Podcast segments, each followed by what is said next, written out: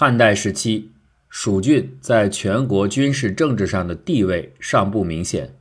自蜀汉诸葛亮开发南中，南中的经济人文逐渐发达，东晋南朝和北方的政权对峙，蜀居于健康上游，而理据遥远。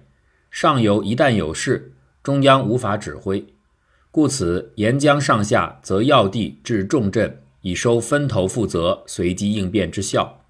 蜀中北对关陇，为东晋南朝西江必守之要地，故设立益州都督府至成都，统益宁两州及凉州之巴山以南诸郡，及今四川、云贵地区，皆属统辖。从此之后，蜀郡成都在全国政治上的地位开始彰显。南北朝后期，北周政权先取巴蜀，同样设置益州总管府，治理成都。管益、同、巴、鲁等十八州，至萨渝州，亦尽西南所能控制之疆域，以成灭陈之形势。隋文帝统一南北，以并益两州为两大重镇，遣使两个儿子分任管理职责。汉王亮为并州总管，至晋阳，自河东、河北、东晋于海五十二州皆属其统治。蜀王秀为益州总管。西南道行台尚书令至成都，统西南二十四州。盖因天下初定，特重益并两州为京师之两翼，犹见益州成都在全国政治军事上的地位。唐代初期，国内承平，吐蕃为患尚不剧烈，故此剑南之军政地位未有特显。稍后外患日继，至玄宗于边防重地至九节度使以镇守之。剑南为其一，领剑南诸州，多至二十余。其统帅军马，除成都城内团结营外，统领军数范围极广。分别言之，西到西北区，有岷江以西弱水及大渡河，以东之西山松（今天的松潘）、茂、维、济、荡、细、折、雅、黎、天宝及今天的维州以西约二百里之处。西南区有越水，就是今天的西昌；以南的泸水，今天的金沙江；南北之云南，陶安西南约二百五十里，云南邑、昆明、宁远三军及成川守捉。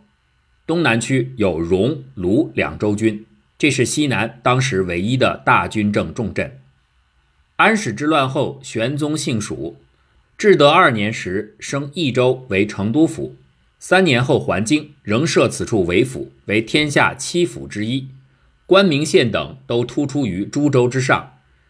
安史之乱以后，西北之陇右、河西、安西、北庭四节度区都已失陷，东北之范阳、平卢两节度区也失去控制。在整个国家的边防屏障区内，只有朔方、河东和剑南三节度耳。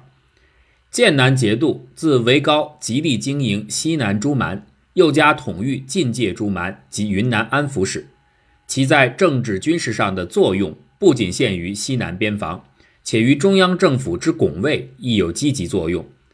唐代前期最接近首都长安的唐吐蕃疆界在青海河曲，离长安两千两百余里。安史之乱后，陇山以西尽为吐蕃所有。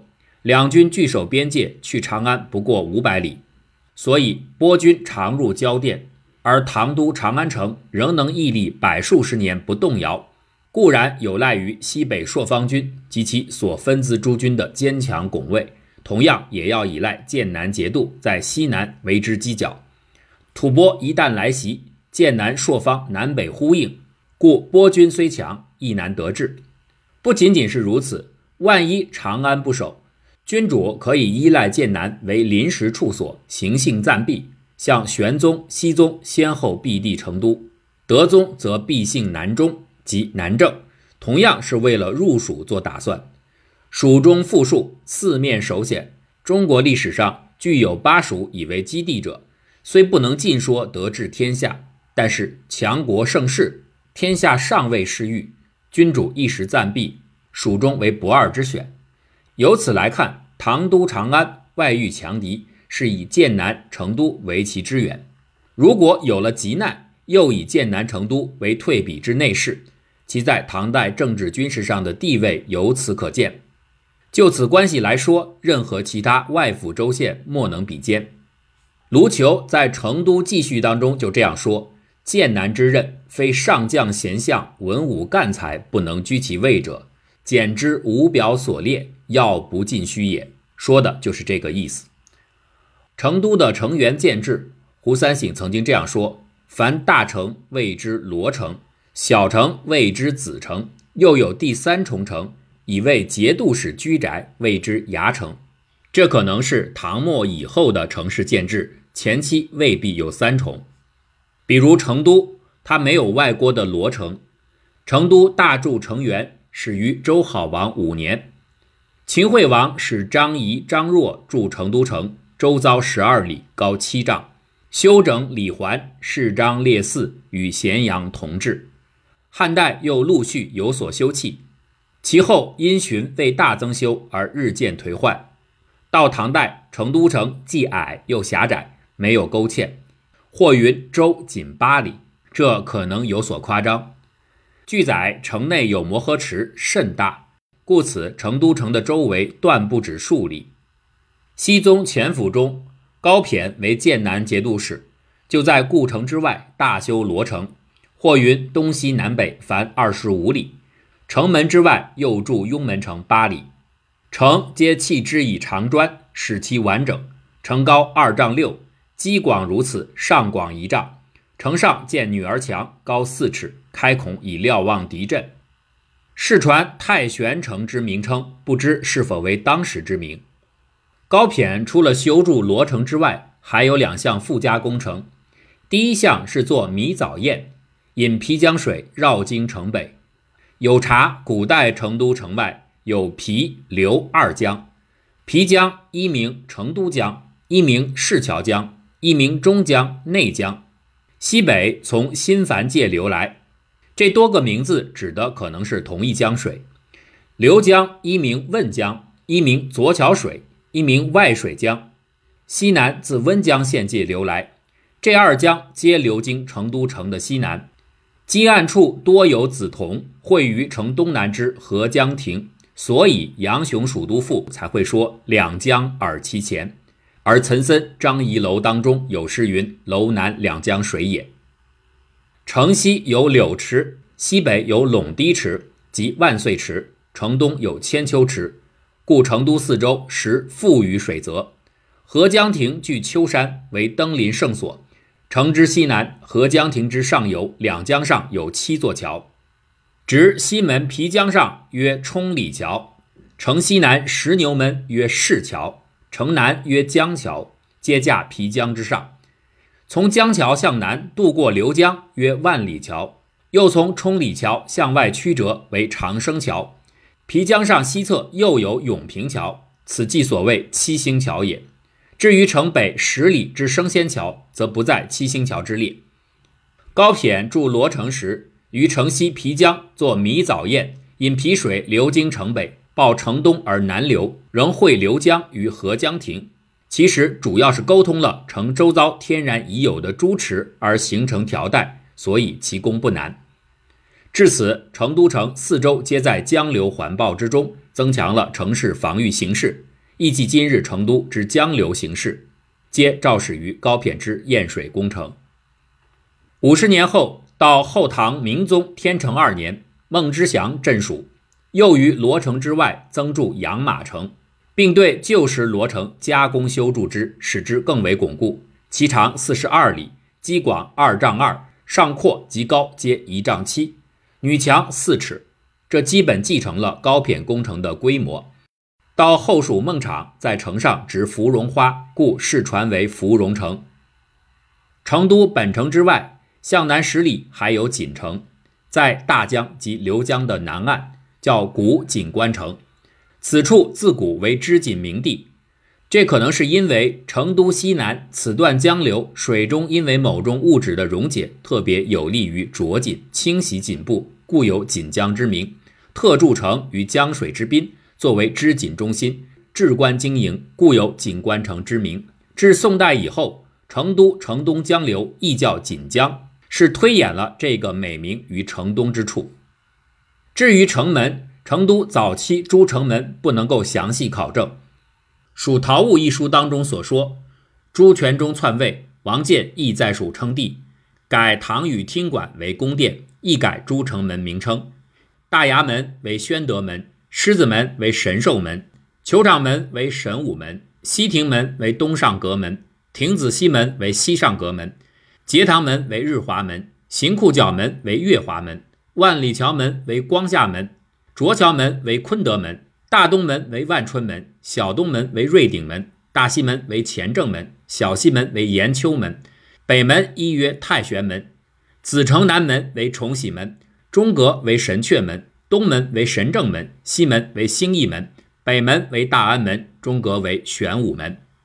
这里大衙门之行库角门是节度使衙城的各门，万里桥门之太玄门就是高骈所著罗城诸门。子城即旧城也。当时子城南北各有隔墙，其四门及南北隔墙共六座门，而高骈的罗城则有七门。罗城除北面仅有一门，约太玄门外，南有二门。万里桥门在东，正对万里桥；左桥门在西，正对左桥。东西各二门，大东、大西皆在北，小东、小西皆在南。成都都市区域当中，古代既有一百二十方。唐代的方术应该也不少，其可考者有金马方、碧鸡方、花林方、锦浦方、龙池方等方，又有金融方。左思在《蜀都赋》当中描述成都城内的宫殿礼汉，然后说：“亚以少城，皆乎其西；市产所会，万商之渊，列岁百重，罗寺巨千，会货山积，之览兴繁。少城，小城也。”在大城之西，市在其中，说明南北朝以前交易市场在少城，而大城没有市场。唐代成都有三市，始建于通鉴乾伏六年纪。这三市者，东市、西市、南市，但未必都在城中。城南又有米市者，也有马市、炭市者。炭是木炭的炭，可能也在这三市之内，分别是其中的一个小区域。至于伪装所谓的酒市，也可能只是描述性的指酒肆而言，未必是一个固定的交易区。三市之中，除了经营各行业之外，大东市还有养病院，这点就像长安、洛阳当时的市中有病房一样，又有佛寺，一如长安东市之形制。长安东市便有佛寺。宋代成都春夏秋冬都有季节性的市场，春天叫蚕市。夏天叫善市，扇子的扇；秋天叫药市，冬天叫七宝市。顾名思义，这四个市都以每个季节最畅销的货品来命名。每一届的会市，除了所以命名的器物商品之外，其他的像珍玩、花果及其他一切货品，莫不必陈。其集市场所，根据方舆盛览，除善市在街中之外，其余三季市都在东门大慈寺之前。这些季节性的会试，大抵上唐代已经有了。蚕市因为春季养蚕之事方兴，其名称最初所见，盖以为高蚕市记，还有梅娘和卓英英锦城春望诗为最早。此诗云：“蚕市初开处处春，九曲明艳起香尘。”到了唐代中叶，成都蚕市已趋极盛。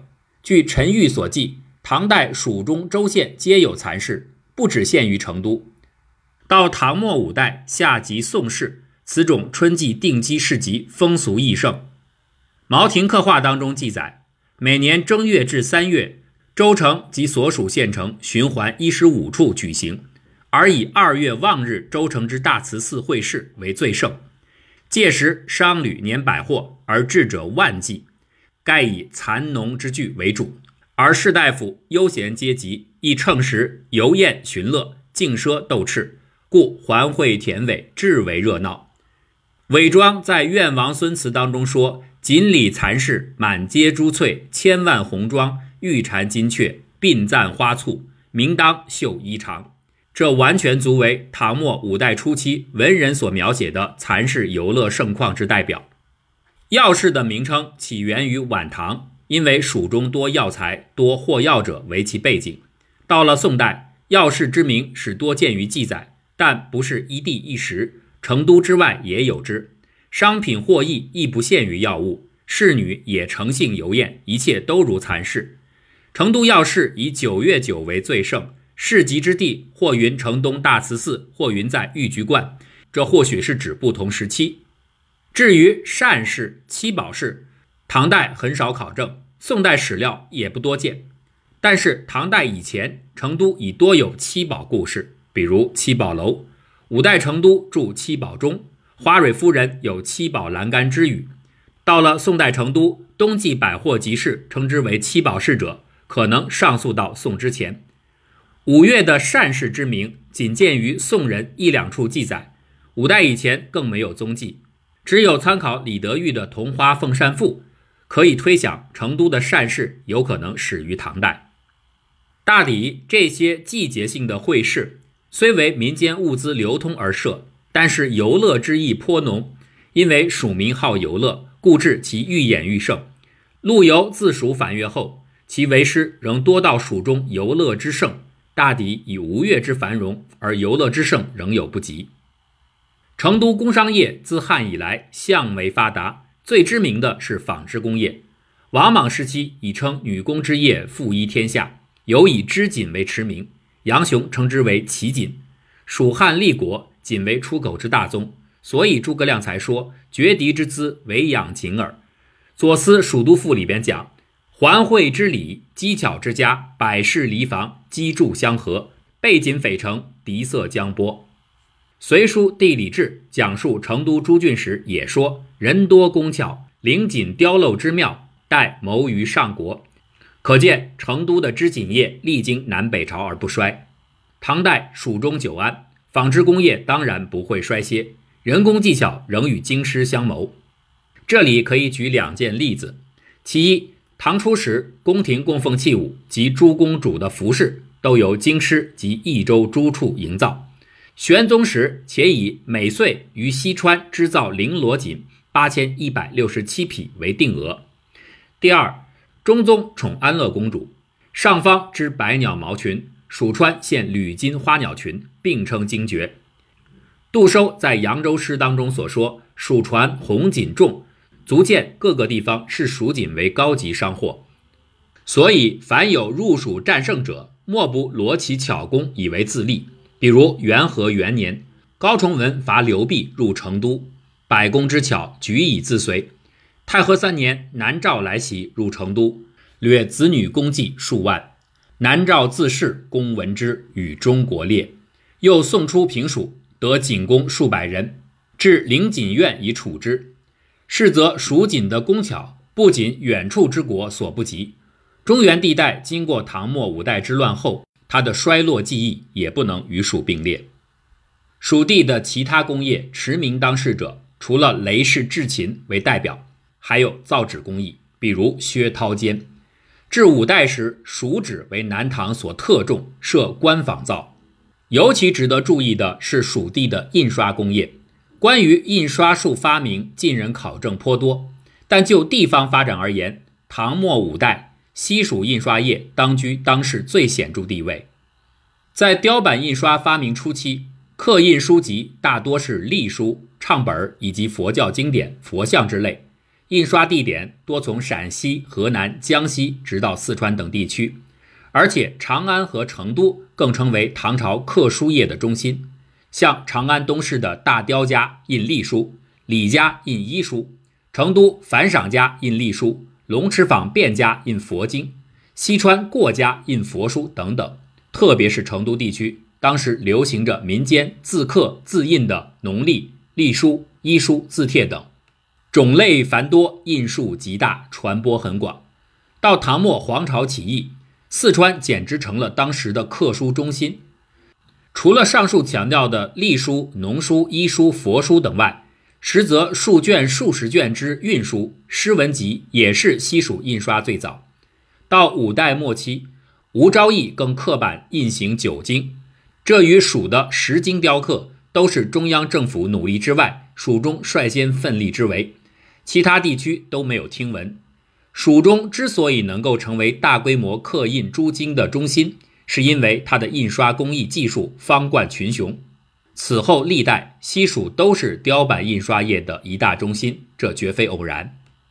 就商业来说，成都既为中国西南纵横数千里政治、军事、经济、文化的中心，商业发达是必然的结果。